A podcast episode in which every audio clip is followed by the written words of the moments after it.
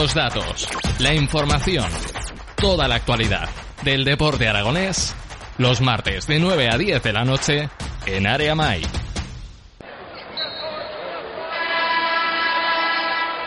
Muy buenas noches y soy Jesús Jiménez, Área Mai, programa número 20 y tenemos la, oportunidad de entrevistar a, un joven periodista, un joven estudiante de periodismo que ya, ya está siendo partícipe y tiene bastante y tiene empieza a tener bastante prestigio dentro de las ondas porque es una es un aire renovador que teníamos en, un, en los últimos tiempos es eh, una persona que tiene que tiene un Twitter bastante bastante influyente con, con la liga de, segunda división como es Vive Segunda y que, y que hasta durante, durante este verano y durante este invierno pues va a seguir estando en, Radio Ebro pues eh, participando en tertulias y dirigiendo y presentando los partidos. No sé si me he dejado algo más que, comentar, David Foz. Muy buenas, Chichus, ¿qué tal? Pues no, yo creo que bastante competitivo, bastante generoso ha sido la descripción y nada, un placer estar aquí esta noche. La verdad que yo siempre me hago esa, esa pregunta a la gente que, porque al final yo en la radio pues la tengo como, ya lo he dicho en, los podcasts antes, en, en, diferentes programas que yo esto y, el tiempo que llevo en Radio Ebro, para mí esto es un hobby en el que me lo paso muy bien, en el que disfruto, aprendo muchísimo todos los días, pero me sorprende pues que haya, haya gente todavía que tenga ese entusiasmo, ese interés por, por aprender periodismo. ¿Cómo te metiste en, en esa carrera? Bueno, al final es un poco vocación, ¿no? Eh, sí, es verdad que a lo largo del instituto fui dando un poco tumbos en cuanto a mis gustos, eh, pues no tenía del todo claro la carrera, pero una vez empecé el bachillerato ya, ya lo empecé a tener más, más claro. En ese sentido, al final, una vez te toca decidir si lo tienes tan claro, si te gusta tanto el, el, hecho de retransmitir partidos, el hecho de ver fútbol, el hecho de ver deporte y contarlo, de analizarlo, de llegar a la gente, pues al final está bastante claro que, que el camino que debes es el periodismo, ¿no? Por mucho que sea una profesión que cada día cuesta más entender y ver, ver según qué cosas que ocurren dentro de ella, pues al final siempre se tiene esa ilusión de poder entrar y, mejorar cosas, porque al final si no entras a un sitio a mejorar cosas no tiene mucho sentido y, por eso me decanté por el periodismo.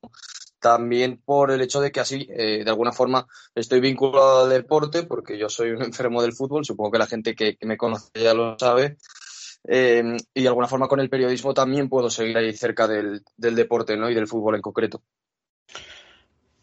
¿Cómo, ¿Cómo, llegas a hacer una cuenta como Vive Segunda, que, que, tiene tanta repercusión en Twitter, que me imagino que te habrás hecho especialista, más que nada, ya no sé si ha sido la consecuencia de que el Real Zaragoza estuviera en esta categoría y haya hecho que profundizaras a estudiar un poquito más una categoría muy desconocida, que no tiene tanta trascendencia como la, como la primera de la liga, y que al final pues eh, ha ido creciendo poquito a poco con unos análisis que al final le pusiste cara de quién estaba detrás de esa cuenta. Desde luego, pues conseguir esos, esos números no, es, no se consiguen de la noche a la mañana. Pues mira, Chichu, si te soy sincero, eh, la creación de Vive Segunda, en este caso la, la cuenta de Twitter, Viene de un día que estaba en una comida familiar aburrido. Estaba de fondo el partido Zaragoza-Elche en la Romareda. Partido que el Zaragoza, si no me equivoco, pierde 1-3. Eh, la temporada aquella que estuvo Ángel Rodríguez antes de, explotar con su, con su temporada en la que hizo 20 goles. Y en ese partido, pues estaba viendo el partido tranquilamente y, de repente, pues me dio por poner un tuit sobre, sobre Ángel en este caso. Vi que tenía ciertas repercusiones, esto lo puse con una cuenta mía, evidentemente.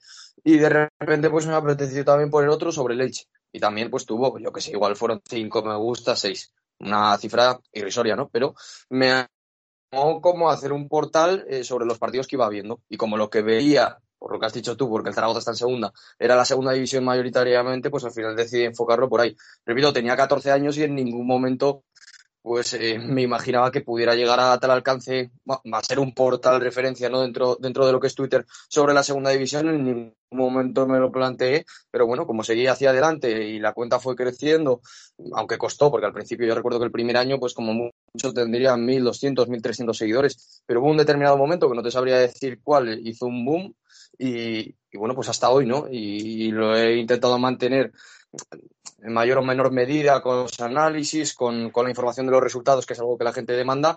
Hay veces que evidentemente el tiempo no da para hacer una cobertura buena de, lo que es la jornada de segunda, porque al final tengo 19 años y, bueno, todos hemos tenido 19 años, ¿no? Pero intento mantener la cuenta a flote, ¿no? Y ahí estamos. Y básicamente nació por eso, por esa, por esa tontería, chichus. Cómo se gestiona el estar trabajando en una radio, estudiar periodismo, llevar diferentes redes sociales, porque al final el día tiene 24 horas y el, llevar ese nivel de profundidad a la hora de, conseguir de conseguir noticias, de conseguir rumores, de, darle trascendencia al zagocismo como tal, eh, me parece que te faltan horas al día. Sí, desde fuera, bueno, muchos de mis amigos me lo dicen, me dicen, oye, ¿cómo, cómo puedes llegar a todo? Eh, realmente yo he de reconocer que, que las últimas semanas eh, estoy incluso saturado, ¿no? Me estoy haciendo ya el planning del próximo año porque va a ser bastante movidito, porque a lo que has dicho hay que añadirle también que yo llevo un equipo de fútbol, llevo un cadete en el Racing Zaragoza, hago el curso de entrenador y, lo dicho, tengo 19 años y, también tengo que, ¿sabes? ¿Te, das una foto a tus padres para que te vean y para decirle este es tu hijo o cómo lo haces? En fin. Sí, sí, pues es que ya te digo, muchas veces sí que puede parecer que faltan horas el día, pero es cuestión de buena organización. Tirando de topicazos, es cuestión de buena organización, de organizarte el día. El tema de la cuenta de Twitter, sobre todo, eh, lo que más trabajo llevas el fin de semana, evidentemente, cuando es la jornada de segunda. Yo al principio sí que veía muchos partidos, eh, a día de hoy he de decir que como mucho puedo ver tres, cuatro de cada jornada, luego me encargo de documentarme y de pedir referencias a gente que sigue de al resto de equipos para saber un poquito cómo ha ido la cosa, porque evidentemente no puedo ver 11 partidos de segunda división todos los fines de semana, más que nada porque hay algunos que juegan incluso a la misma hora. Entonces, bueno, eso es un poco la mecánica de trabajo de lo que son fines de semana. Muchas veces estoy con mis amigos y, por ejemplo, claro, estoy hablando con, con, la gente y de repente me pongo a poner un gol del Alcorcón y la gente, pues bueno, la gente que me conoce no me mira raro, pero la gente que acabo de conocer pues evidentemente es extraña, pero esto es lo que hay que acostumbrarse y ya con el tema del Zaragoza pues evidentemente por cuestión de sentimiento hay que estar encima. Eh, tengo la suerte de que gracias quizá también a Vive pues he podido eh, acceder a según qué información que, igual de otra forma no podría haber accedido. Y pues de esta forma pues consigo estar a la actualidad más rigurosa de, nuestro equipo. Más allá de eso, a la pregunta pues respondo, una buena organización, mucho trabajo y sobre todo te tiene que gustar, porque si esto no te gusta y lo haces forzado, pues evidentemente no hay manera de que salga a flote. Mientras sea por hobby no te queme, que es al final lo que te hace, pues alguien que te, que te duplica en edad, al final lo que te hace es que tienes que buscar lo que más, lo que más te guste si ese gusto encima se te convierte en tu trabajo, eres, eres un privilegiado y ojalá, y ojalá lo consigas, ¿eh? que está, tal como está la trascendencia hoy en día en el periodismo, está, está bastante complicado. Sí, es complicado, es complicado. Es complicado lo que dices tú, eh, bueno, por tus palabras intuyo también que tienes un poquito el mismo sentimiento que tengo yo hacia la profesión a nivel actual. Eh, sí que es cierto que estoy, hoy he llegado a estar en los últimos meses o en las últimas semanas desencantado un poco con, lo que se mueve por ahí dentro, ¿no? Eh, con, excepciones como siempre las hay de grandes profesionales de la información, aquí en Zaragoza también los hay. Por mucho que la prensa, pues a nivel de afición, no esté muy, muy valorada, hablando desde el prisma zaragocista, eh, pero evidentemente es una profesión que, tiene sus cosas negativas, como todas, ¿no? Y que muchas veces pues, puede llegar a echar para atrás eh, a pelear por alcanzar, por alcanzar el trabajar en el periodismo, ¿no? Más allá de eso, pues bueno, lo que te digo, a trabajar y si algún día pues se puede vivir de esto, pues bienvenido. O sea, tampoco es una obsesión, ¿eh? Por lo que ya te digo que al final la vida da muchas vueltas. Estás en la mejor y en la peor época, porque al final el periodismo como tal se ve pues que ya ya la propia, la propia prensa está buscando otros mecanismos de generar ingresos, que cada vez se venden menos periódicos, que cada vez se escucha la, gente en teoría por los rankings que, tienes de la de audiencias, cada vez la gente escucha menos la radio, que escucha más, más tema de podcast, al final los estudios están allí, y sobre todo con el problema de la gente de tu generación que como tal ya no concibe ni el servicio de la televisión o el servicio de la radio a, a unas horas determinadas, sino que lo que buscan es el que lo escuches cuando tú quieras escucharlo, no cuando ellos te, impongan. O sea, es una revolución a la hora de a la hora de conseguir la publicidad, que es otro de los temas preocupantes para, para todos estos medios es, la mejor época también porque eh, se han abierto muchas otras vías que hasta la fecha no, existían y que Internet te permiten el poder, el poder gestionarte, el tener tus diferentes canales de comunicación que te pueden hacer crecer o, hacerte más grande. Pero el problema vuelve a ser el mismo, cómo monetizar todo, todo ese servicio. Por lo tanto, estás en una época en la que al final eh, es tener es tener suerte estar allí pero sobre todo la constancia al final pues ya no ya no que estés en un medio habitual sino que puedas tener cualquier otro no sé cómo lo verás tú no, estoy totalmente de acuerdo con lo que has dicho, pero de principio a fin vaya, eh, por ir por partes. En primer lugar, el tema de, bueno, sobre todo la prensa escrita ya prácticamente enterrada, sobre todo por, bueno, yo hablo por la generación que me viene, bueno, que me toca a mí de cerca y, las cercanas, en la prensa escrita, eh, tanto digital como, como presencial, ¿no? Como, como en periódico de papel. Eh, tú en Twitter, por ejemplo, encuentras un enlace de un artículo, pones un extracto del artículo fuera del tweet eh, digamos, en el tweet y lo que se lee es el extracto del artículo. Eh, no se va a leer el artículo. Eh, tienen muy poquitas visitas ese tipo de, bueno, de información, ese tipo de noticias y, y, luego también lo de la radio, pues tendría que mirar los números, pero también me consta que está bajando, la televisión, por supuesto, también, y ya pues todo tira más hacia plata formas como, como Twitch, que está en auge total. Eh, Twitter, digamos que se mantiene ¿no? como, como una fuente para muchos principal de información, aunque pues bueno, tiene sus ventajas y, claro, tiene también sus cosas negativas. Y, bueno, sí que es cierto, el periodismo está cambiando y está cambiando y a día de hoy pues no se sabe muy bien tampoco cuál es el futuro, cuál va a ser el futuro del, del periodismo. Eh, de hecho, pues bueno, hay medios eh, nacionales que incluso están abriendo una guerra contra, contra cosas que ni siquiera son el periodismo, ¿no? Que es entretenimiento. Entonces está, se está, bueno, es un poco un futuro algo incierto lo que, lo que espera la profesión. Y lo último que comentabas, eh, ahora se me ha ido el santo al cielo, lo último que has comentado sobre el tema de monetizar, sí.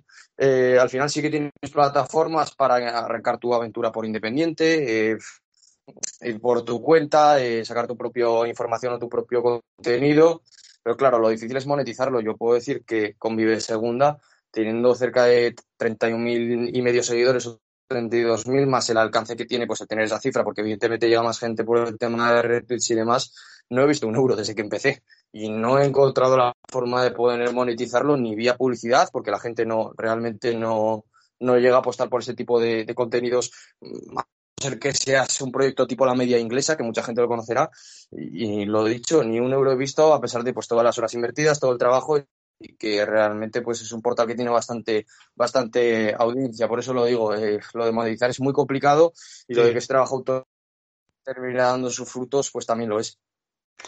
No, no, sí, es una revolución y al final lo que no lo que no concibe la gente es pagar por, un servicio. Estamos mal acostumbrados en España en muchos sentidos, cuando sin embargo, por ejemplo, en Estados Unidos, por narices, si quieres escuchar algo tienes que pasar por caja, tanto con podcast, incluso hasta con temas de radio por, por servicio, por suscripción. Eso es algo impensable en España en el que nos acostumbraron con el todo gratis a todos los niveles y eso está haciendo pagar muy caro ya a todo al nivel que estamos hablando con el tema de periodismo, que, pero que se puede responder a, a, cualquier, a cualquier otra situación. Pero sí que me, sí que me gusta, sí que me quería empezar la, la charla de zaragocismo con el tema de periodismo, más que nada por, por darte muchos ánimos de que con ese ímpetu que, que, que, estás demostrando en muchos, en muchos aspectos lo sigas teniendo. Y más que nada porque sí que, sí que te reconozco que aunque has tenido, has tenido duras críticas por parte de, de viejas glorias del periodismo, viejas glorias entre comillas, de, del periodismo en Zaragoza, que no apechugues y que no, y que no te amilanes y que, y que sigas adelante por el camino que has, que has, que has trazado. Bueno, pues muchísimas gracias por tus palabras, por tenerme tan bien valorado. Ya digo que, me tienes un poquito sobrevalorado ya desde la entrada. No, ¿eh? no, no, no, no, no, no, no, esto no es gratuito, ¿eh? No, y no soy, y, no, y no digo las cosas por decir. Pues te lo agradezco de, de corazón, Chichus. Y bueno, al final a seguir trabajando, a seguir para adelante. Y bueno, a ver hasta dónde llega esto. Eh, ya, ya lo veremos en los, en los, próximos, en los próximos tiempos. Ya, ya se verá. El, lo que ya pues para lo que realmente me quería quería invitarte es por el tema de eh, por aquí por el tema de por el tema del Real Zaragoza ¿Cómo ves la plantilla? Vamos a empezar por el, por el final. ¿Cómo, ¿Cómo es la plantilla del Real Zaragoza? ¿Dónde crees que, que vamos a terminar a final de temporada? Mojate.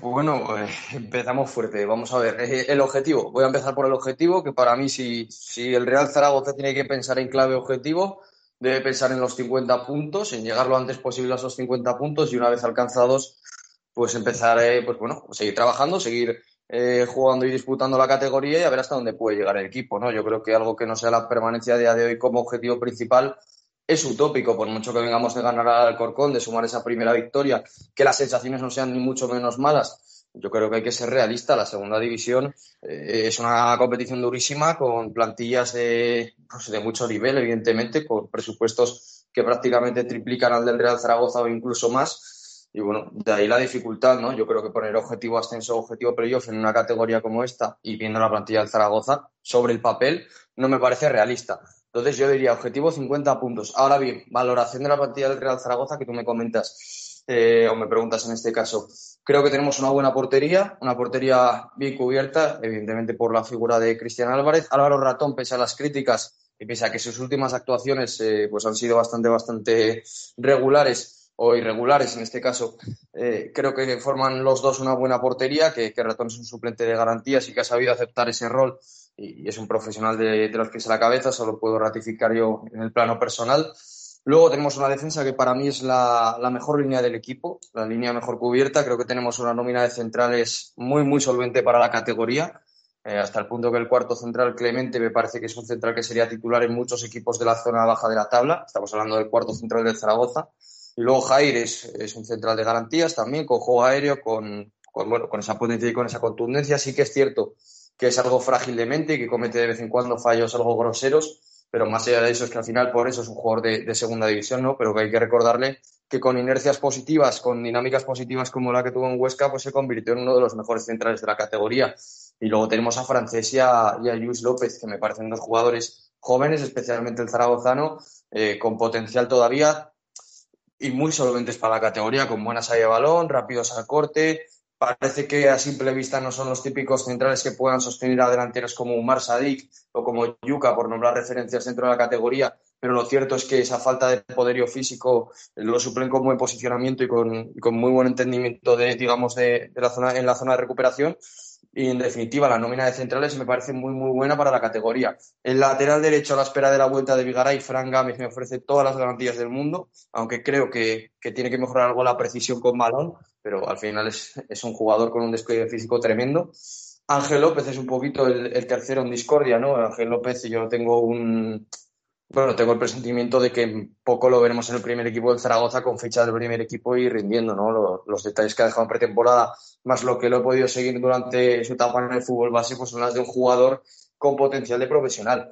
Y en el lateral izquierdo, bueno, eh, entre Chavarría y Nieto, pues dos laterales que también son cumplidores dentro de lo que es la categoría. Chavarría más ofensivo, Nieto más defensivo. Yo me quedo con el primero, me quedo con el catalán. Me parece que, como digo, la línea defensiva muy bien cubierta y el centro del campo, pues bueno, eh, hay dudas, evidentemente hay dudas, dependiendo también de la propuesta que quiera Zaragoza. Considero que tenemos en Eguara son uno de los jugadores eh, más dominantes con balón de la categoría cuando él quiere y cuando él está al 100%. Y luego a partir de ahí eh, hay que agradecer a Alberto Zapater todo lo que hace por este Real Zaragoza, porque lo cierto es que Alberto Zapater sea pieza fundamental del Zaragoza con 36 años y después de todo lo que ha pasado, pues es para quitarse el sombrero. Está muy buen nivel físico y es indispensable ahora mismo, yo creo, para Juan Ignacio Martínez. Por lo demás, a Francho no lo he visto igual desde el fin del COVID, aunque es un jugador que ya sabemos que tiene un talento potencial para, para ser importante. Y Bequeme, yo sinceramente, y espero equivocarme, le he perdido ya la fe. Ya pues, no, no tengo ningún tipo de confianza que vuelva a ser el jugador que vimos cuando lo trajeron en aquellos partidos en Oviedo contra, contra el Málaga, ese, James eléctrico, ese James eh, diferencial en transición. He perdido totalmente la esperanza y luego habría, pues bueno, otros perfiles como el caso de Petrovic, que esto lo dejaré ya para cuando me preguntes por el mercado. En definitiva, creo que queda un centro del campo apañado, me falta un perfil algo más móvil y, y algo más todoterreno, algo más box to box, que dirían los modernos. Y bueno, la línea de ataque, pues evidentemente es la línea con más carencias del equipo, aunque yo tengo fe en que al final, pues ese problema con el gol no será tan grave como, como lo está siendo en las primeras jornadas. Con Juanjo como jugador franquicia, digamos, en ese frente ofensivo, creo que a Bermejo al final terminan saliendo las cosas porque es un chico con condiciones. Borja me genera dudas. Álvaro y Naro también me la generan, pero al final Álvaro es un oportunista del gol y si le empiezan a entrar, le entrarán de dos en dos, incluso como le pasó en Almería. Y Nano es un jugador muy móvil, dinámico, que puede aportar cosas diferentes, ¿no? En la delantera sí que es cierto que, me falta nivel para, poder decir, oye, el Zaragoza puede competir por cotas más altas que, los 50 puntos, ¿no?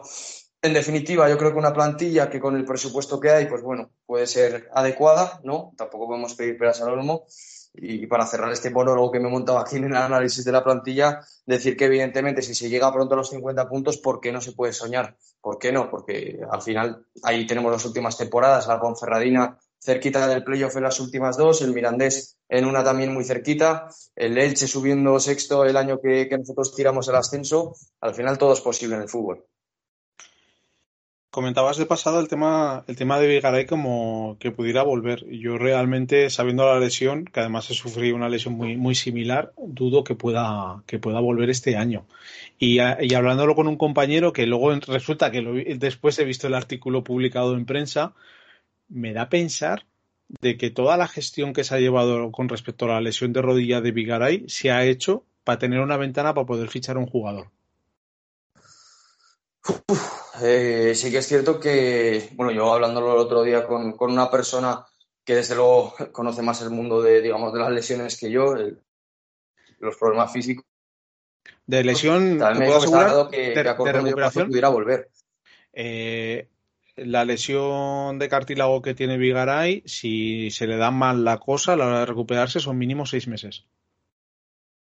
Pues fíjate, Fíjate, pues eso es, una verdadera lástima porque Carlos, bueno, todos sabemos el rendimiento que puede dar. También ha sido muy irregular, también hay que decirlo, ha sido muy irregular, pero los partidos que tenía a su nivel, pues evidentemente era una baza ofensiva tremenda para el Zaragoza y un seguro defensivo. Era uno de los mejores laterales de la categoría sin lugar a dudas. Es una verdadera lástima. Lo de la ventana de fichajes, pues bueno, ahora me pillas un poco en jaque. La verdad que habría que ponerse a, a pensarlo detenidamente. No sé qué tipo de estrategia. Se corta David. Operar después de, unos dos meses parado, quizás se podría haber acelerado un poquito más ese proceso, ¿no? No sé qué no, es que, de que volviera garantías, pero es que mi duda me surge porque sabiendo que ya estaba lesionado la temporada pasada, se deja pasar todo el verano, se le hace una artroscopia, se revisa, se le deja pasar un tiempo, se le vuelve, se le vuelve a revisar, se ve que lo tiene lesionado y que lo tienen que volver a recuperar. Por eso te digo que no me cuadra mucho la estrategia que se ha seguido el Real Zaragoza si no le buscas la explicación de que me dejo esa bala guardada que si vienen mal dadas o se me da la oportunidad, esa famosa quinta que ha sonado durante muchísimo tiempo en que faltaban fichajes por poder venir, se haya hecho lo de Vigaray por traer, pero esto son conjeturas que se me han ocurrido esta mañana en el trabajo hablando con un compañero de fútbol. No, pues eh, a ver, cualquier cosa me creería, eh, Chichus, porque al final en el fútbol profesional eh, parece que es todo muy profesional, evidentemente, pero también hay cosas así, eh, te quiero decir. Entonces, bueno, ojalá pueda estar antes de final de temporada, porque seguro que ayudará pero bueno, mientras tanto yo estoy totalmente tranquilo porque, como ya he comentado antes, creo que tenemos un lateral derecho muy cumplidor y muy útil para la categoría, como es Fran Gámez, que además ha caído de pie, de los pocos fichajes que han caído de pie, y con él a muerte. Y bueno, a ver si puede volver Vigara. Evidentemente es un jugador en propiedad del Real Zaragoza que lo que interesa es que vuelva a ser un activo del club y no, y no se quede truncada ya su carrera aquí, que desde luego con lesiones de larga duración, pues muchas veces, eh, pues lastimosamente, pues son cosas que pasan me dejabas caer y me has dejado una nota de, la primera intervención de speech de toda la plantilla, me has dejado un montón de cosas y te voy, te voy sacando cosas que me has comentado de pasada.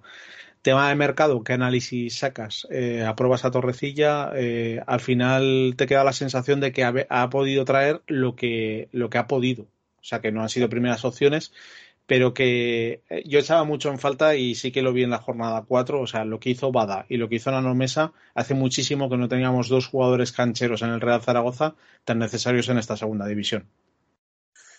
A ver, en cuanto a la nota que le pongo a Torrecilla, eh, también me preguntó por esto en su día a Cuco Barrachina y bueno, yo al final me aventuré en decir entre un 4 y medio y un 5, pero bueno, al final no, no es ser justo. Eh, puedo hacer una, una valoración inicial, pero no puedo ponerle nota numérica. Las notas en enero como pronto y más bien en julio, ¿no? Porque al final muchas veces los jugadores pues tardan un tiempo en, irrumpir en el equipo y hemos visto muchos casos. Entonces, valoración inicial, eh, teniendo en cuenta y partiendo de la base que a César Yanis, por ejemplo, no lo he visto, entonces no puedo valorarlo. Al resto sí que más o menos los puedo tener los puedo tener a mano.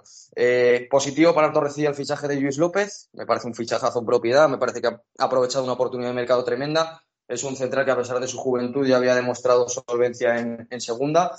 No me explico cómo aparentemente se cerró tan rápido esa, negociación sin presencia de otros equipos pujadores, digamos, en la contratación, aunque ya, digo que, desde fuera, porque en este caso no tuve, no tuve información de lo de Luis. Luego, el tema de Frank Gámez, desde luego, también me parece un fichaje muy válido y un acierto de, Miguel, que reaccionó bastante rápido, digamos, a, a la noticia de Vigaray esos dos fichajes, desde luego, ya le dan un positivo importante porque son dos posiciones eh, pues bueno, que se refuerzan y al final es la guinda que le pones a la zona defensiva. Luego, Borja Sainz, eh, me parece que, que, bueno, va a ser una especie de bluff, por decirlo de alguna forma. Eh, en primer lugar, me dio una sensación de, oye, el chico tiene hambre de, volver a recuperar su nivel. El Zaragoza también necesita a un chico como Borja. Verticalidad, velocidad. Llegué a creer que podría ser un buen fichaje. Desde luego, con lo demostrado hasta ahora, me parece que, es un extremo más de, los tantos extremos improductivos que han pasado en las últimas temporadas por el Real Zaragoza.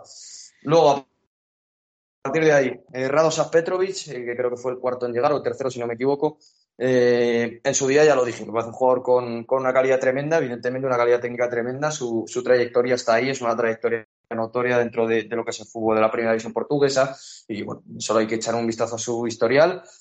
Pero, bueno, ya me constaba antes de que viniese no, no ser ventajista que, que, el ritmo que tiene no es para competir a día de hoy en segunda división, a no ser que esté fabulosamente arropado. En el Almería en algunos partidos lo estaba, pero en cuanto le descubrían un poco era un jugador muy vulnerable, era, digamos, el talón de Aquiles de, la Unión Deportiva Almería. Bueno, lo estamos viendo aquí eh, con, digamos, un mal estado de forma incluido, porque en Almería, pues sí que supuestamente estaba bien de forma, ya era lento de por sí, pero es que aquí en Zaragoza el propio jugador, muy honesto en su presentación, dijo que no estaba para jugar. Y bueno, digamos que Jim, eh, si algo se le puede reprochar a Jim en este inicio de temporada es quizá eh, la gestión eh, con el fichaje de Petrovic, que creo que lo ha dejado bastante señalado, eh, haciéndole jugar cuando realmente no, no, estaba preparado para, para, competir en el fútbol profesional. Quizá había otras opciones antes que tirar a los Leones a Petrovic de esta forma. Dicho esto, me parece que gastar medio millón de euros en un fichaje como Petrovic me parece un error por parte de, de, Torrecilla y más porque en este caso yo sí que yo sí que tengo información sobre el tema eh, la primera opción de Torrecilla, que además salió incluso en prensa, era, era Ducuré, se lo llevó el Leganés. Eh, se pasa de la noche a la mañana eh, de apostar por un centrocampista enérgico, por un centrocampista dinámico, con ida y vuelta, recorrido, capacidad de recuperación en, en mucha zona del campo, apostar por un centrocampista muchísimo más posicional, centrocampista más bien lento, un centrocampista alto. Entonces me deja dudas ese, ese tumbo que dio ahí Torrecilla y más con la elección de, de Petrovic, que desde luego me parece uno de sus fallos. Luego, como digo, de César no puedo hablar porque no lo he visto. Eh, cuando lo vea, pues lo juzgaré y, por supuesto, tendrá sus partidos. Y el tema de los delanteros, eh, antes de pasar con Bada, eh, Álvaro le tengo fe, le tengo fe porque creo que es un jugador que con continuidad y con confianza puede marcar, no las diferencias, pero sí que puede marcar un buen puñado de goles, es un oportunista de área, tampoco es un jugador autosuficiente que le vayas a dar el balón y se vaya a crear una jugada, no es un Ángel Rodríguez de la vida, pero sí que es un jugador que sabe dónde estar dentro del área. De momento, desde luego, no es la impresión que ha dado, pero yo hablo desde, desde haberlo visto en el Almería, en el Alcorcón, en el Elche, menos en el Cádiz y menos en el Mallorca, evidentemente, porque no jugó. No sé, le tengo fe. No, quizá no es argumentada, pero le tengo fe. Y el caso de Nano, que me gustaba menos que Álvaro, lo cierto es que es un jugador muy móvil, es un jugador muy peleón, que de momento las sensaciones que está dejando son buenas por, ese, por esa garra que comentaba Chichus, eh, pero al final me sigue pareciendo un jugador muy limitado. Dicho esto, ojalá sea el Nano que, bueno, marcó 14 goles en la 2015-2016 con el Club Deportivo Tenerife. Desde luego, no me parece un delantero centro, me parece más bien un complemento para la banda, como lo puso el otro día Jim, o un segundo punta, pero desde luego que, que puede aportar cosas y bueno, es una cesión que en primera instancia me aterrorizó, pero bueno, creo que al final, haciendo una valoración algo más objetiva, puede, puede cumplir. El caso de Bada me parece un muy buen fichaje. De primeras, no encontraba encaje en un Zaragoza que, que parecía obsesionado en jugar 4-1-4-1 porque al final ahí no, no le veía encaje, pero ahora que Jim, que, que parece que va a apostar por, por, introducir la figura de media punta, creo que va a dar, va a dar mucho este Zaragoza. Tiene calidad por encima de la media, tiene último pase, eh, no es excesivamente rápido, pero sí que es más rápido que Adrián González, en este caso, que es, digamos, su, su principal competidor en la posición, y sobre todo tiene esa garra que has comentado, que a mí también me parece interesante e importante tener ese tipo de jugadores. Te hago una pregunta triple. Eh, le he estado dando bastante vueltas mientras hacías el análisis de toda la gente que ha llegado. Es, eh, lo te lo hago con respecto al sistema. Eh, ¿Con qué sistema te gustaría que jugara el Zaragoza? ¿Con qué sistema mm. crees que debería jugar el Zaragoza con la plantilla que hace? ¿Y con qué sistema crees que realmente va a jugar Jim? Bueno, en cuanto al sistema que yo utilizaría, eh, claro, esto va supeditado al nivel de la plantilla de los jugadores que tienes, ¿no? Eh, creo por, eso, por, eso te, por eso te hago la pregunta de con qué sistema te gustaría que jugara el Real Zaragoza, porque al final históricamente sabemos qué tipo de juego nos gusta en la Romareda, y otra cosa es lo que tú harías con respecto a la plantilla que tienes, y otra cosa muy diferente es con qué sistema va a jugar Jim cada fin de semana. Bueno, pues la primera pregunta, imaginando una plantilla idílica para la segunda división y, bueno, una plantilla muy parecida a la que se dio el año de Nacho González, a mí el rombo eh, como sistema me parece un sistema que, bueno, yo, yo por tema de, bueno, soy un estudioso de fútbol al final, estoy empezando, pero, pero me gusta analizar el fútbol. A mí el rombo me parece una formación muy interesante que permite muchas cosas. También es cierto que es muy exigente y muy complicado de, de que, bueno, que dé resultado. Eh, pero bueno, un rombo con carriles largos, con interiores con trabajo, con una doble punta complementable, con un media punta diferencial, un poquito lo que se buscó el año de Nacho González. Ojalá hubiera jugadores para jugar con esa formación, que igual seguramente por encaje los haya, ¿no? Porque tienes dos laterales largos como Chavarri y Gámez, tienes un Eguaras que te puede hacer de brújula en la punta inferior del rombo, tienes a Bermejo en la punta superior o Abada, eh, tienes dos interiores quizá con trabajo, como puede ser Francho Zapater, y arriba, pues, pues tienes complementables eh, delanteros como Álvaro Jiménez Inano o Narváez Inano. Al final se podría dar, se podría dar, pero es un sistema que requiere muchísimo trabajo. Ahora bien, con la plantilla actual y con lo que se ha ido trabajando, por no hacer un cambio radical, eh, me parece que en las próximas jornadas Jim debería dar un giro al 4-2-3-1, debería enterrar el 4-1-4-1, a no ser que las circunstancias eh, de que seas inferior al rival y te tengas que adaptar, pues tenga que, llevar a otro sistema. Creo que el 4-2-3-1 es lo que más potencia al actual Zaragoza con lo que se ha trabajado. Y yo creo que en este caso Jim, eh, pues, o yo estoy en la línea de lo, que, de lo que va a poner Jim, que creo que también va a apostar por ese 4-2-3-1, 4-4-2 en fase defensiva de cara a próximos partidos. De hecho, lo comentamos en la, lo comentamos en la tertulia hace dos viernes, que para mí el sistema para, para poder cubrir a Guarás, el fundamental para poder, para no perder el medio campo, tanto en defensa como en ataque, es que tuviera, que tuviera por detrás dos personas que le hicieran el trabajo sucio y que eh, contra el partido de, de, este fin de semana, de esta última jornada, lo vimos muy claro contra el Alcorcón con un Eguaras muchísimo más adelantado, que ya me estaba cansando de verlo entre los centrales, es cuando sale el Eguaras que hizo la magia en los años de Nacho González. Al final, pues ya no, ya no sabía si era problema de, problema de jugador, problema del sistema, problema de que realmente le, le exigían el tener que jugar ahí, y claro, el rendimiento que daba el jugador es, es muy, muy bajo. Y al final el faro y el foco de, de la luz del Real Zaragoza es Íñigo Guaras. Si está bien, el Real Zaragoza está bien, si está mal, el equipo está de una manera totalmente desastrosa. Por eso me gustaría verlo en la parte de arriba. Por eso decías el tema del rombo, pero claro, necesitas unos, unos interiores y unos laterales muy largos de recorrido, que eh, por el momento es una es una de las grandes preocupaciones del Real Zaragoza, porque no, no ha conseguido tener unos interiores de recorrido que, haya, que hayan cumplido con exigencias de nivel. Al final, pues ya veremos cómo y cómo se adapta. Y de hecho, el otro día en Alcorcón, al final, cuando reconvierte el equipo en ese 4-2-3-1, es cuando mejores minutos hizo en el, en el verde.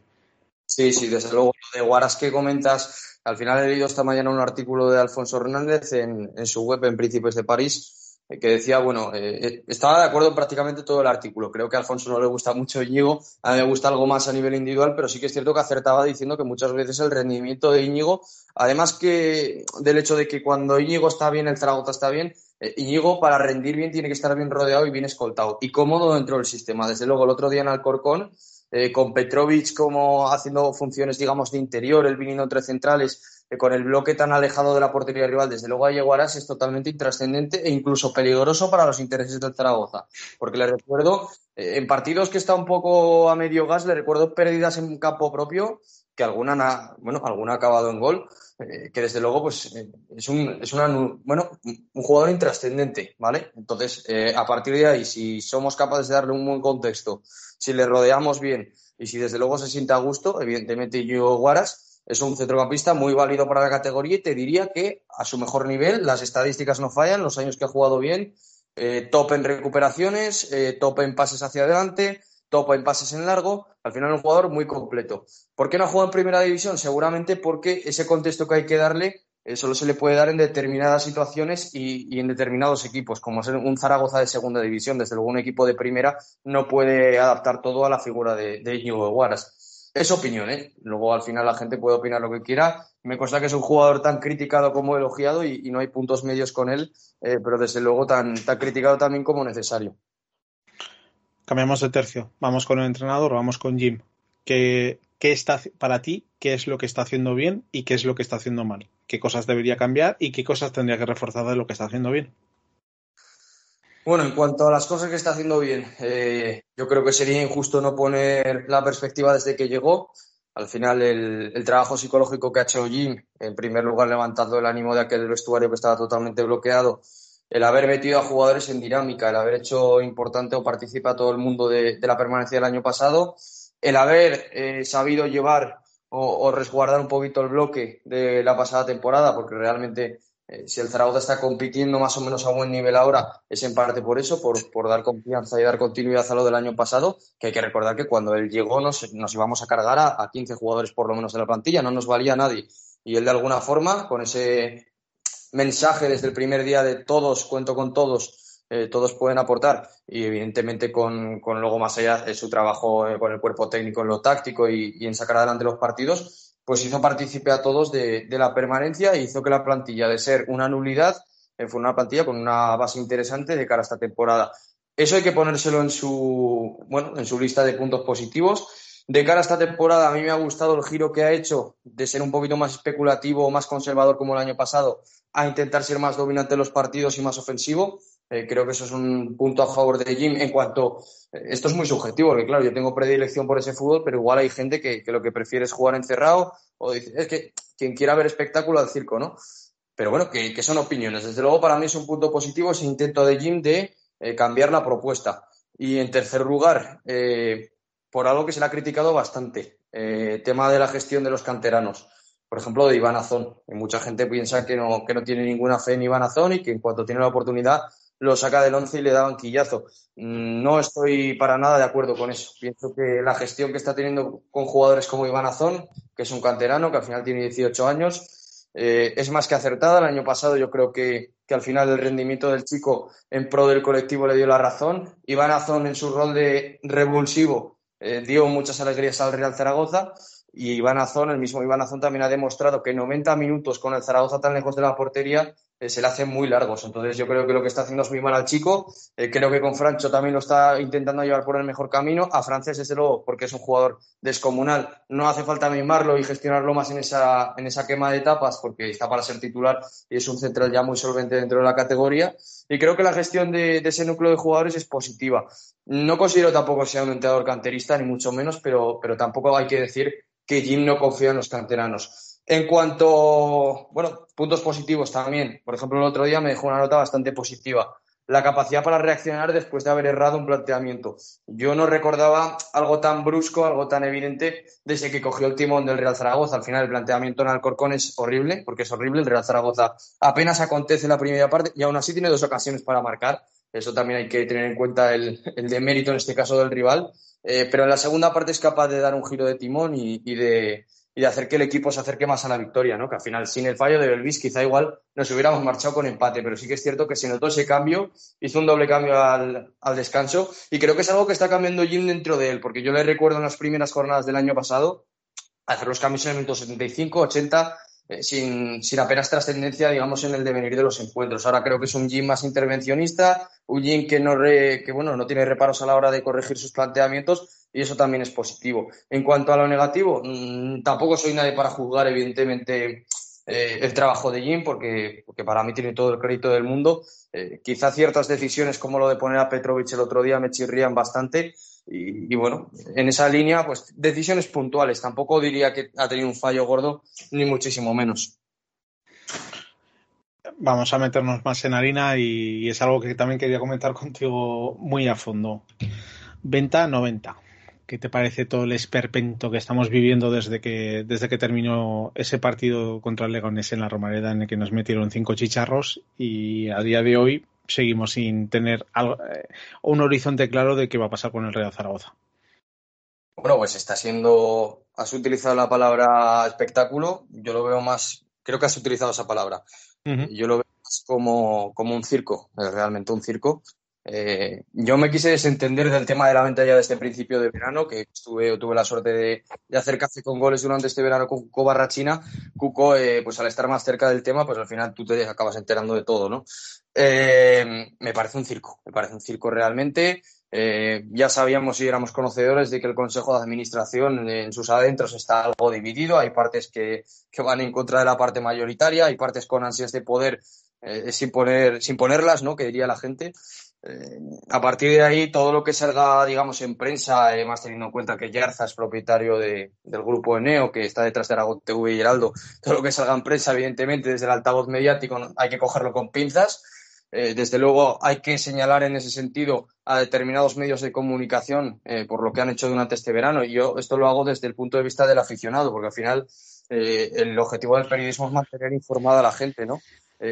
Con toda la, con información veraz, con información eh, objetiva, y eso se ha incumplido durante este verano con el, con el zaragocismo. Ha habido, de alguna forma, ha habido un engaño por parte de, de medios importantes, ¿no? Eso, eso es lo primero de, de este circo. Eh, desde luego, la actitud de, de, según qué consejeros del Zaragoza y el, el inmovilismo, perdón, de otros es también muy reprochable. El tema del grupo inversor, que al final eh, demostró no tener solvencia económica, que ahora después de que se haya cerrado el mercado vuelven a, la carga. Yo creo que al final lo de Spain Football Capital es una, desde el punto de vista, desde mi punto de vista, muy, muy subjetivo, muy personal, me parece eh, que podría incluso entrecomillarse como una estafa. Eh, al final tú firmas un precontrato, tienes eh, la rúbrica de la firma ya para, bueno, y estás esperando la cantidad económica y no ves ni un euro, al final eso, desde luego, no se puede decir que sea serio. Y luego está, más allá del tema de la venta, pues digamos, del, del paquete accionarial mayoritario están, pues bueno, el caso de Ander Herrera y César Sánchez, que llevan meses y meses y meses intentando entrar dentro del club para dar esa visión más deportiva, más cercana a lo que es la gestión de un club de fútbol y no les dejan, no les dejan. Eh, hay que entender siempre que Ander Herrera no viene a comprar el club, sino a ayudar y a aportar.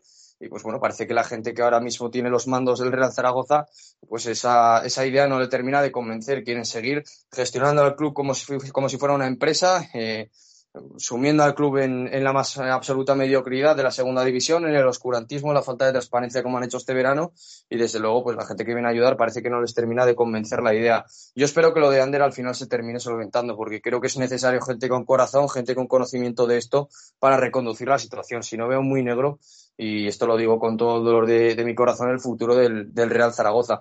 Y hay que decir también, evidentemente, que de los males del Real Zaragoza no tiene ni mucho menos el, el 100% de la culpa la fundación. Es más, eh, todos sabemos eh, de, de, dónde viene todo esto, ¿no? De la época de Agapito, de aquellos barros, estos lodos, pero sí que es cierto que si Agapito nos dejó en la punta del precipicio, eh, esta gente prácticamente nos está empujando definitivamente. Entonces tiene que haber un cambio, desde luego el circo este de la venta, yo prefiero hacer borrón y cuenta nueva y a ver lo que se produce en las próximas semanas, meses. me consta que lo de Ander cada vez puede estar incluso más cercano, en contra de la opinión, evidentemente, como comentado, de parte del Consejo de Administración.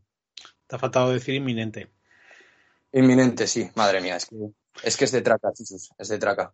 No, es que no lo entiendo. O sea, por otros temas, por ya, ya viene de antaño el cómo funciona, cómo funciona esta gente, si, si Aragón, si la gente de Aragón se diera cuenta de cómo, de cómo manejan absolutamente todo lo importante de, de, esta comunidad se echaría las manos a la cabeza. Y lo que pasa que dentro de Zaragoza se está conociendo realmente cómo es este tipo de gente que, como tú decías, pues toma decisiones muy por encima del mundo de lo político que condicionan muchísimos aspectos de ya ni siquiera con el, con el propio fútbol. O sea, no te voy a poner así de pasada por si quieres hablar del tema Candanchu, por ejemplo, que está ahí, eh, de, qué es lo que está pasando con, con, el Real Zaragoza. Y al final, pues lo que tú decías, gente que ha puesto, que ha puesto los avales que lleva el sentimiento de zaragocismo y hay mucha gente que, que, aunque no tiene ni voz o tiene un altavoz muy pequeñito sí que va diciendo día a día de qué es lo que está qué es lo que está pasando realmente con este Real Zaragoza. Y al final parece que les importa muy poco el tema futbolístico y lo que y lo que están buscando es lo que otros quisieron antes y que ningún partido político de los que ha pasado por el ayuntamiento ha sido capaz de poder de poder poner en marcha y es una pena de que sigamos naufragando por esta segunda división simplemente por no tener por no tener hecho un campo y no poder tener la explotación. A, a día de hoy, al final, el juguetito, digamos que, que no le sirve ya. Eh, fracasado el tema del campo, digamos, a corto o medio plazo, eh, que iba a ser, pues, para ellos su boom, ¿no? Particular. Eh, no sé qué interés pueden tener ya en el Real Zaragoza, desde luego, pues más allá del zaragocismo, de, que no lo dudo, de algunos de los que están ahí dentro, hay gente también dentro del Consejo de Administración que no le gusta ni el fútbol, ¿eh? hay que decirlo. Eh, pero bueno, más allá de ese, de ese presunto zaragocismo, ¿qué puede mantener atada esta gente al Real Zaragoza, más allá de seguir ahogándolo? No lo sé. Has comentado el tema de Candanchu, has comentado el tema de que controlan muchas cosas. Eso es muy evidente. Es que controlan muchas, muchas cosas. Eh, y empezando por algo muy importante que lo digo siempre, te lo he dicho al principio cuando me has preguntado por lo del periodismo. Al final el periodismo está para, para informar a la gente, para, para transmitir información veraz y, real de lo que está ocurriendo y la capacidad que tienen los medios de comunicación y los grandes altavoces mediáticos de manipular a la gente es brutal. Eh, desde luego lo que, sea, lo que ha ocurrido, lo que ha acontecido este verano es, es para que quede marcado, eh, eh, para que quede marcado en, según qué medios porque de verdad que cada vez que me levantaba por la mañana y veía noticias, o en su defecto no las veía, porque de eso también hay que hablar, ¿no? Del oscurantismo y de la falta de transparencia, es la verdad que para echarse las manos a la cabeza. No sé hasta qué punto van a seguir estirando el chicle, no sé hasta qué punto va a llegar, por ejemplo, César Alierta, que, que bueno, con su inmovilismo también está, está, digamos, ahogando al club, pero desde luego si yo tengo que señalar alguien con más firmeza, desde luego lo hago con, la gente que no ha puesto prácticamente pasta en esto y lo que está intentando hacer es quedarse con, digamos, la totalidad o con el poder dentro del club, eh, como digo, sin mover un dedo, porque hay que decirlo y se puede decir claramente, lo de Spain Football no viene de la liga. La liga en ningún momento queda vinculada al grupo Spain Football. De hecho, la liga lo desmiente. Eh, lo de Spain Football es una maniobra de Yarza a través de los medios de comunicación para intentar hacerse con el Real Zaragoza. Pero claro, cuando tú tienes una firma con este grupo de inversor que no se sabe muy bien eh, lo que hay detrás de, ellos porque no han llegado a hablar claro y, no han sacado ni un euro, es que es lo que digo, es que es todo un absoluto circo, un duelo de egos, un duelo de, intereses y desde luego están jugando con nuestro Real Zaragoza y lo más importante de todo, lo más grave, es que jugar con el Real Zaragoza a estas alturas eh, es prácticamente ahogarlo y abocarlo a la desaparición o al desastre. Y es muy dramático esto, pero es así. Mira, te voy a contar una anécdota que me pasó hace 10 años por un, por un tema personal, que al final a, ese, a, ese, periodista en particular le llegó la carta del abogado y tuvo, y tuvo que rectificar. Y me soltó eh, que un titular no te estropee la noticia. Es ese nivel de periodismo que tenemos en esta ciudad. Además, esa frase la dicen muchos, ¿eh? no sé por qué será. Pues mira, si lo tienen arraigado en estos medios de esta comunidad a la, a la índole de cómo, de cómo vierten las noticias. El problema que tienen ahora estos medios y eh, de, descomunicación es que ahora nos podemos informar por otras vías, que también hay muchos bulos, pero que esa inmediatez la tienes en redes sociales y que es más fácil poderte enterar de ciertas noticias. Por eso la credibilidad de los, de los titulares, porque si te pones a mirar todas las noticias de los últimos, del último verano, de los últimos 90 días, es para echarte las manos a la cabeza de, todo lo que han dicho, de todo lo que han escrito, de todo lo que se han dicho en tertulias, de todo lo que ha, de todo lo que ha trascendido en en horas de televisión y en, horas de radio. Y es para decirle, habéis llenado de la nada más absoluta y le habéis puesto un envoltorio y le habéis vomitado contra, contra zaragocismo con el único hecho de, llenar horas de, para, poder, para poder escuchar. Y es bochornoso, totalmente bochornoso. Pero además con que eh, ese es mi principal eh, porque da de vueltas a la, de vueltas a la cabeza de, con qué sentido están haciendo todo esto. Esa es la parte que no llego a entender, porque el dinero que ha entrado por CVC, lo que se ha prorrogado es que puedan estar un añito más con el, con el juguete y que puedan seguir eh, un año más agonizando dentro de la segunda división, que igual algún año suena la flauta. Una de las dudas que tengo, y tú igual me la puedes resolver, eh, ¿todo lo que se haga de la compra del Real Zaragoza tiene que pasar y se tiene que acreditar a través de la liga? ¿O nos pueden meter un gol de, miedo con, respecto a la posible venta que tenga el Real Zaragoza? No, al final todo, todo, tiene que pasar el filtro de la liga. Y, la única vinculación, eh, porque el otro día en Heraldo salió una noticia de que bueno que el fondo de Spain Football Capital venía de la mano con la liga, que la liga no tiene nada que ver con el fondo con el fondo este de Spain Football Capital, que esta gente la trae Yarza para defender su postura y su posición dentro del club. Y por supuesto que la liga lo que sí que hace es pues dar el ok de que bueno se puede empezar eh, pues a, negociar, se puede empezar porque, porque lo ven eh, pues con sus mecanismos y con sus filtros, lo ven, lo ven accesible. No sé tampoco cómo se llevan a cabo las cosas desde ese filtro. El caso, eh, tiene que pasar el filtro de la liga, eso es así. Y con respecto a una cosa que has dicho anteriormente, con el tema de rellenar horas, tan criticable es lo de rellenar horas como lo de no rellenarlas y no decir absolutamente nada acerca del tema. he visto en medios de comunicación, bueno, que es que al final que, no es esconderse, ¿no? En Heraldo, por ejemplo. Heraldo anunció la venta del club a finales de junio, que ya era definitiva, que ya estaba hecha. Durante el siguiente mes no hay ninguna noticia más relacionada con la venta. En días más atrás, David, es que en febrero dijeron que cuando nos hubiéramos salvado estaba vendido el club. Eso lo dijeron en febrero. Y se dijo, y se dijo en la televisión autonómica, en la que pagamos todos con nuestros impuestos, y se repitió en otros medios en, meses siguientes. En abril también hay una noticia de otro medio. Eh, el caso, eh, te estaba comentando el caso concreto de Heraldo, durante el mes de silencio entre finales de junio, que está hecha la venta, y la siguiente noticia que es en agosto, que se habla de que ya no hay venta. Eh, las noticias son todas estilo entrenamiento del Zaragoza. Han jugado cuatro rondos, han jugado un partidillo de salidas y te ponen los goleadores y todo muy bonito y muy adornado. Y lo que la gente de verdad tiene que saber dónde está. Y lo que estaba pasando en ese momento dentro del club, dónde está. Evidentemente es que esto es muy sencillo de entender. Nadie va a morder la mano que les da de comer. Eso es muy sencillo. Pero desde luego no deja de ser una absoluta vergüenza. Y desde luego yo creo que mucha gente se ha dado ya cuenta de que pico a cada uno en esta ciudad y espero que tomen nota de cara al futuro para no cometer errores del pasado, ¿eh? porque al final esto es un bucle y, esto todo el mundo tenemos, tenemos memoria. Pues ahora planteatelo a nivel, y, esto sí que lo sé de primera mano, ahora planteate que si lo que, lo que hacen con el deporte, trasládalo a todos los demás temas porque también lo hacen. Échate a temblar, ¿eh? No, sí, sí, sí, sí. Échate, a temblar. Échate a temblar de, de, de, lo que dicen a lo que pasa o de lo que intentan vender. Y es más, cuando ponen el dedo hacia, hacia, una, hacia una noticia, mira el, mira el dedo contrario hacia donde apunta porque están intentando tapar algo. Porque al final las noticias, las noticias normalmente muchas veces cuando sueltan ciertas bombas es para decirle vamos a ver qué noticia pasa desapercibida o qué quieren dejar de pasar para que para taparla con, todo lo demás. Y muchas veces eso se ha, repetido sobre todo a nivel, a nivel nacional. Al final no deja de ser una farsa, una, una completa, una completa farsa. Pues lo que acabas de comentar son las cortinas de humo, pero las cortinas de humo que ya se llevan produciendo desde, bueno, al final esto sale de los Estados Unidos y desde luego en el periodismo de España, porque ya no hablo de aquí de Aragón, sino en España, está, está muy asentado ya lo de hacer las cortinas de humo. Eh, el caso, que al final lo preocupante aquí es la falta de verdad, la falta de transparencia, el oscurantismo que ha habido en torno al tema y en torno a muchos otros, ¿no? Pero estamos hablando más concretamente de la venta del Zaragoza. Y es que, bueno, al final han sido los menos los medios o, los profesionales de la información independientes que han podido escapar de los tentáculos de, de Yarza y han podido decir la verdad o o la verdad que les ha llegado, que, no dudo que sea veraz, pero que muchas veces hay información veraz que no se termina cumpliendo, ¿no? Pero al menos hay que reconocer a esos medios o a, eh, esos profesionales de la información eh, su trabajo eh, en la sombra, con el altavoz más pequeño, para intentar descubrir la verdad ante todo este circo que han montado, que desde luego poco más se puede añadir. Yo creo que todos tenemos ya una, una opinión bastante formada de este tema.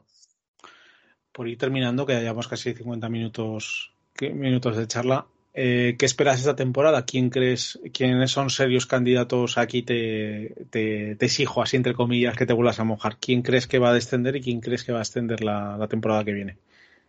Pues mira, esta pregunta ya me la han hecho mucho desde que empezó la temporada y, realmente no me paraba a pensarlo. Eh, digamos que cada vez que me toca contestar hago como una respuesta.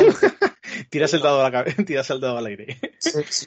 Mientras voy desgranando un poco lo primero que he visto, las primeras sensaciones que tengo con respecto a aquí, pues lo voy pensando y me, y me mojo para que luego me podáis señalar después a final de temporada. Así que ha grabado. Dijo. Eh, en cuanto a la zona de arriba, eh, bueno, ahora mismo está líder el Sporting, ha sumado 10 de 12 puntos. El año pasado también a estas alturas era líder el Sporting, pero había hecho pleno de puntos. Eh, es un equipo que, tiene un bloque muy continuista, que tiene una gran base de jugadores canteranos, porque allí en Mareo se trabaja muy bien. Lo cierto es que junto con, la Ciudad Deportiva, ¿por qué no?, del Real Zaragoza y tres, cuatro canteras más de lo mejorcito de España, ha logrado retener eh, a jugadores importantes, como es el caso de Mariño en la portería y Yuca arriba. Al final siempre se dice que en segunda, con un buen delantero y con, un, con un buen portero, siempre se está más cerca del éxito, ¿no? El Sporting lo tiene sigue con el proyecto, como digo, de David Gallego y lo cierto es que tienen buena pinta. Tienen buena pinta. Eh, a mí me gusta cómo compiten y están ahí arriba sacando ya resultados desde cero. Luego está la Almería, que es segundo con nueve puntos.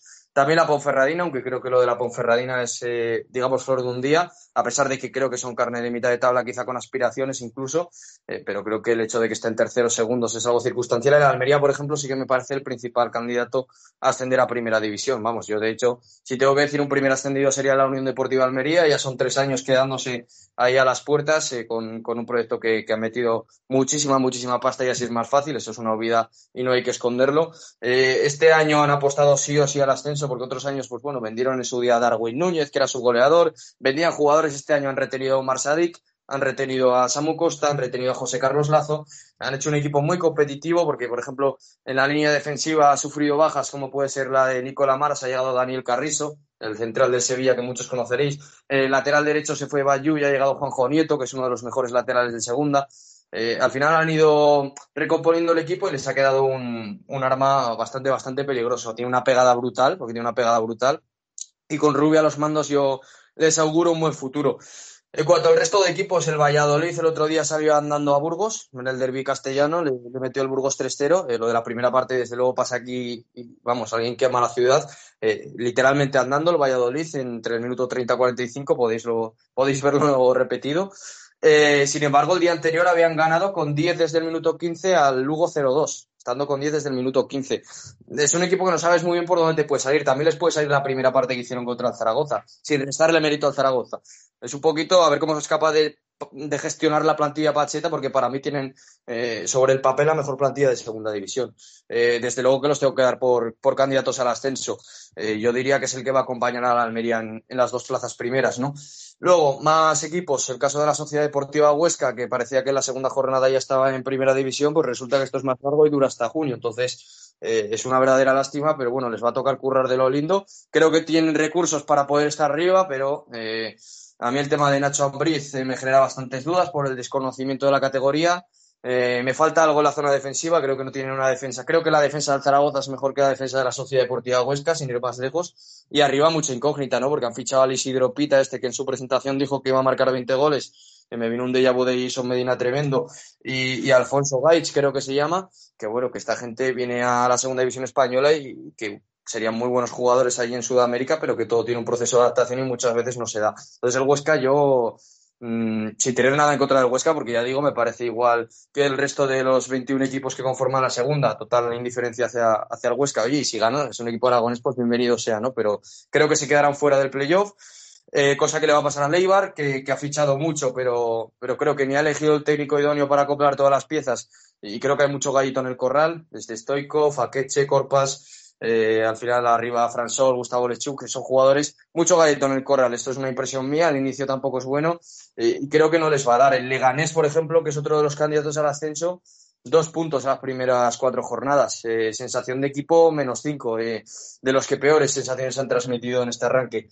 Luego el Girona lo mismo, tienen una buena plantilla, pero el último día de mercado sale Gerard Gumbau y no llega nadie. Es una baja delicadísima para el centro del campo de ellos dudas, dudas con estos tres equipos, con Leganés, y Girona, y a los que sí que metería la pelea por el, por el ascenso sería equipos como la Unión Deportiva Las Palmas, y al final tiene un equipazo, para mí tiene un equipazo, eh, con la guinda del fichaje de Jonathan Viera, han retenido a Sergio Ruiz, han retenido a Pejiño, que otro día marcó dos golazos contra el Mirandés, eh, la única baja destacada podríamos decir que es Sergio Araujo, ¿no? Pero han fichado a Peñaranda, han fichado a Armando Sadiku, han retenido a José Rodríguez, ya con una pretemporada en condiciones, han fichado a Raúl Navas, eh, para mí el mejor central de la segunda vuelta el año pasado en el Cartagena, para su defensa. Para mí los Pío Pío va a ser el año que van a volver a, pisar zona de playoff.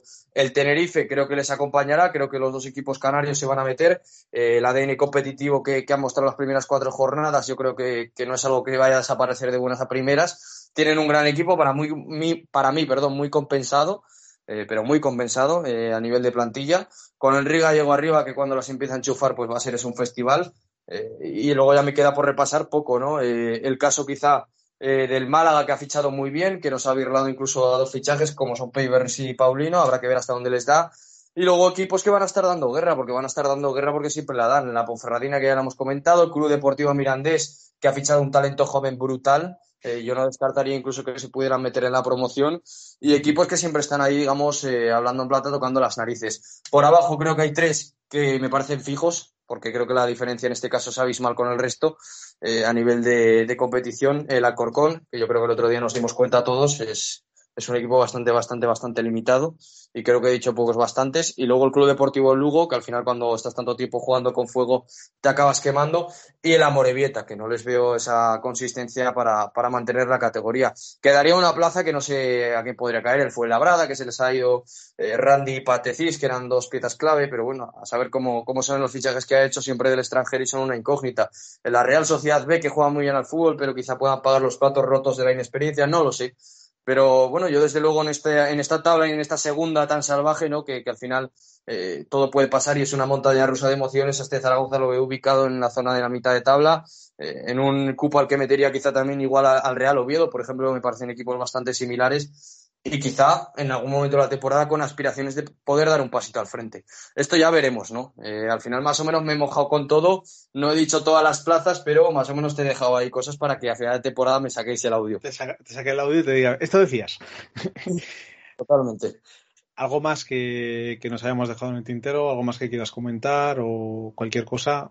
Los micrófonos son tuyos.